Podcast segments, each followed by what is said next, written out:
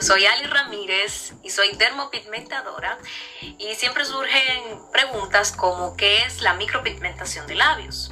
La micropigmentación de labio es corregir asimetrías, dar contornos y dar color. Usted elige el color que usted quiere, rojo, naranja, cherry, eh, un tono así como color nude Usted decide el color que usted quiera. Se utilizan pigmentos inorgánicos y también orgánicos y no tienen efectos secundarios. Su duración es de un año a dos años.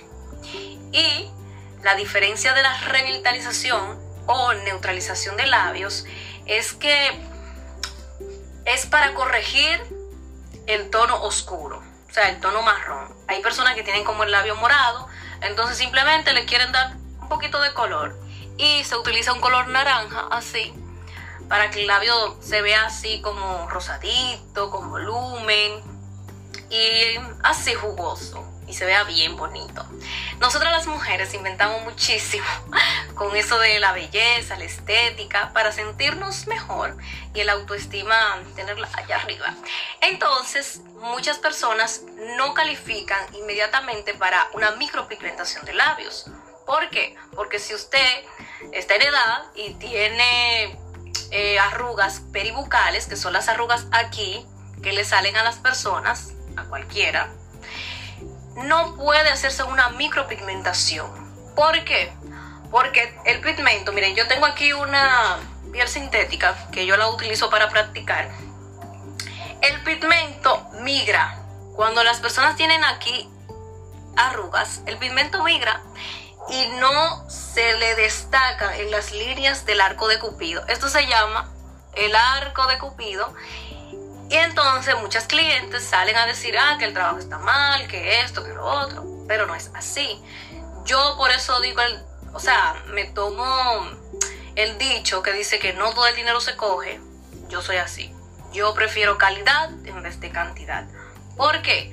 Porque si yo te evalúo como un cliente, y te digo lo que necesitas, yo primero digo, no, no, no. Tú necesitas ir donde un dermatólogo certificado o un médico estético o un cosmiatra para que te inyecte eh, ácido hialurónico en esta parte y si no, Botox o lo que ellos entiendan que tú necesitas. Y un mes después, entonces tú te puedes realizar la micropigmentación o revitalización de labios. Por eso hay tantas personas que el trabajo no le queda o simplemente el pigmento se va.